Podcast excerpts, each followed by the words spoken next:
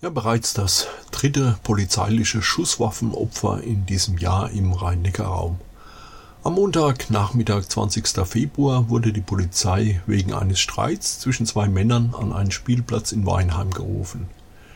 Die Männer sollten einer polizeilichen Kontrolle unterzogen werden, wobei der 34-Jährige ein Messer zog und die Beamten angegriffen haben soll. Im Verlauf des Einsatzgeschehens machten die Polizeikräfte von ihrer Schusswaffe Gebrauch, nachdem das zunächst eingesetzte Pfefferspray wirkungslos blieb. Ja, so die Meldung der Polizeipressestelle.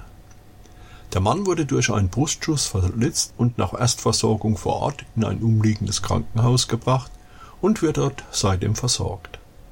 Seltsam mutet an, dass das Pfefferspray, das wohl aus nächster Nähe abgegeben wurde, nicht wirkte.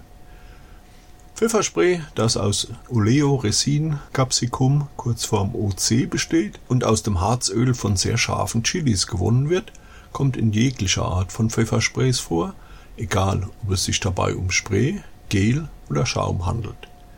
Die Wirkung von OC gilt als unumstritten, während CS-Gas CS-Gas ist 2-Chlorbenzylidin Malonsäure Dinitril indirekt über das Schmerzzentrum des Körpers wirkt. Daher kann bei CS-Gas beim Einsatz gegen Personen, deren Schmerzempfinden zum Beispiel durch Alkohol reduziert ist, im Akutfall wirkungslos bleiben, aber eventuell Langzeitschäden auf Schleimhäuten und dem Lungengewebe verursachen. Dies ist bei Pfefferspray aber nicht der Fall.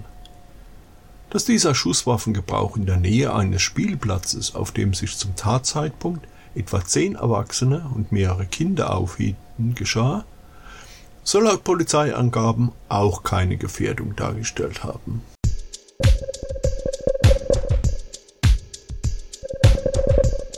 Da Frauen in der Kommunalpolitik deutlich unterrepräsentiert sind, hat sich das Netzwerk Kommunale Führungsfrauen des Gemeinde- und Städtebundes Rheinland-Pfalz gegründet.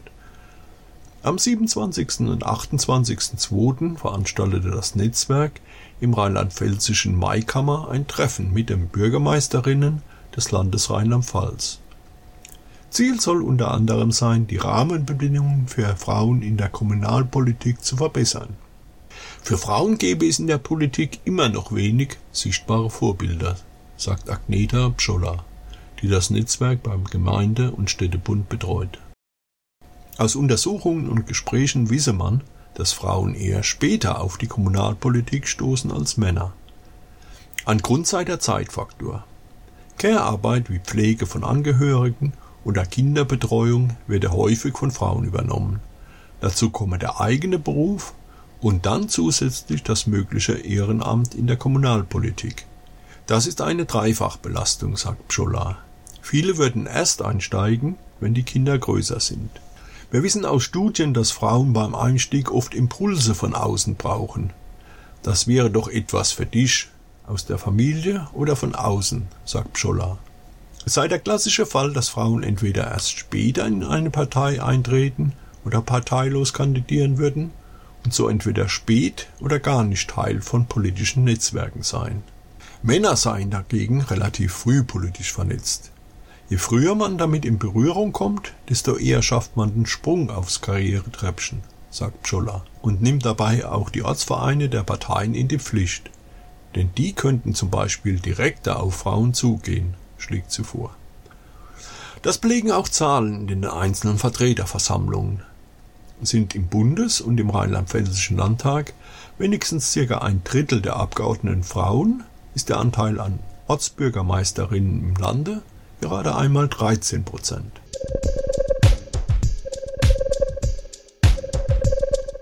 Die CDU drängt im Mannheimer Gemeinderat den Verkehrsversuch in der Innenstadt Ende März ohne Nachfolgeregelung abrupt zu beenden.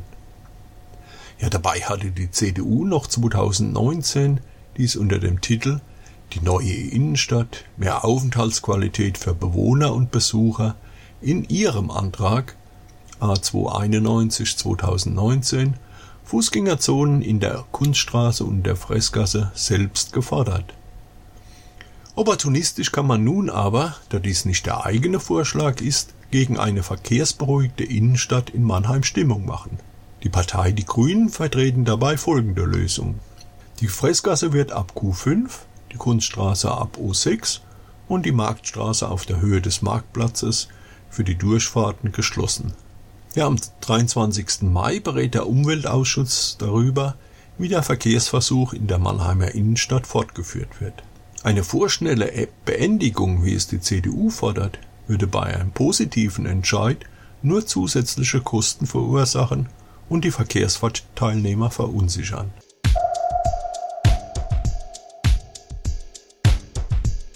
In Heidelberg gibt es wieder ein selbstverwaltetes Collegium Academicum, das in den 1970er Jahren mit anhaltendem Protest geschlossene selbstverwaltete Wohnprojekt feiert ein Wiedererscheinen. War das ursprüngliche CA noch in der Heidelberger Altstadt untergebracht, ist es nun in der Konversionsfläche eines ehemaligen US-Hospitals in Rohrbach angesiedelt. Seit 2013 arbeitet die ehrenamtliche Projektgruppe daran, für über 250 Menschen bezahlbaren, selbstverwalteten und ökologisch vertretbaren Wohnraum zu schaffen. Für jeden Bewohner stehen insgesamt 14 Quadratmeter zur Verfügung, der durch Zwischenwände angepasst werden kann. Um dies zu gestalten, wurde von der Gruppe eigene Möbel entworfen und gebaut. Die ersten 176 Bewohnerinnen des Holzneubaus sind nun eingezogen und in einem angrenzenden Bestandsgebäude sollen ab Winter diesen Jahres ca. 50 junge Menschen im Rahmen eines Orientierungsjahres in Gemeinschaft wohnen. Zusätzlich sollen in diesem Gebäude acht Wohnungen entstehen, davon sechs im mietpreisgebundenen sozialen Wohnungsbau. Die beiden großen Gebäude werden durch ein ehemaliges Pförtnerhäuschen ergänzt, in dem ein selbstverwaltetes Café untergebracht wird, welches als Treffpunkt den Bewohnerinnen und dem Stadtteil offenstehen soll. Für die Sanierung des Altbaus werden noch Direktkreditgeber gesucht.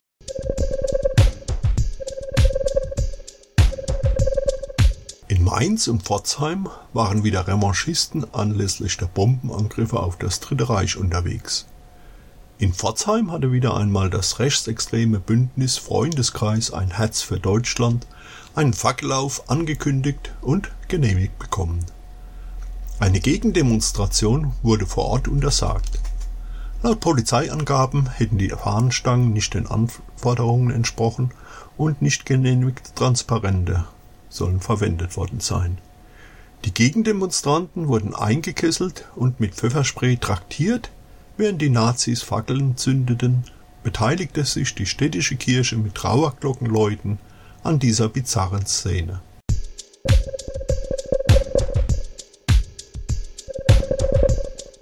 Ja, während sich in Rammstein Querfront-Aktivisten mit der Nazi- und Corona-Leugner-Szene traf, versammelten sich zeitgleich in Heidelberg ca. 50 Menschen, um gegen Putins Imperialbestreben zu demonstrieren.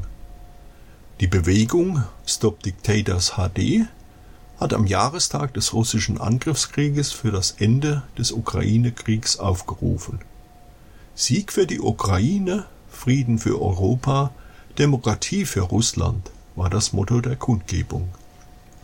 Als russischsprachiger Mensch habe man die Verantwortung, seine Stimme gegen Ungerechtigkeiten und Gräueltaten der eigenen Regierung zu erheben, so Stop Dictators HD.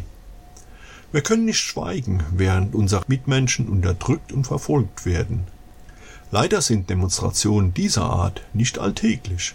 Denn Menschen mit russischen Wurzeln halten sich in Europa mit Kritik am russischen Diktator Putin aus Angst vor Repressalien meist zurück. In Russland selbst herrsche zurzeit ein Klima der Angst, denn kleinste Meinungsäußerungen könnten schon Strafverfolgung nach sich ziehen, berichteten Teilnehmer der Demo.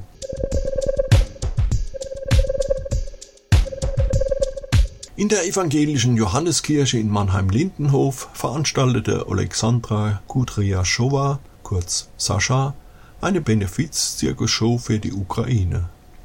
Aus ganz Deutschland sind ukrainische Artisten angereist, um die Veranstaltung zu unterstützen und Spenden für die ukrainische Bevölkerung zu generieren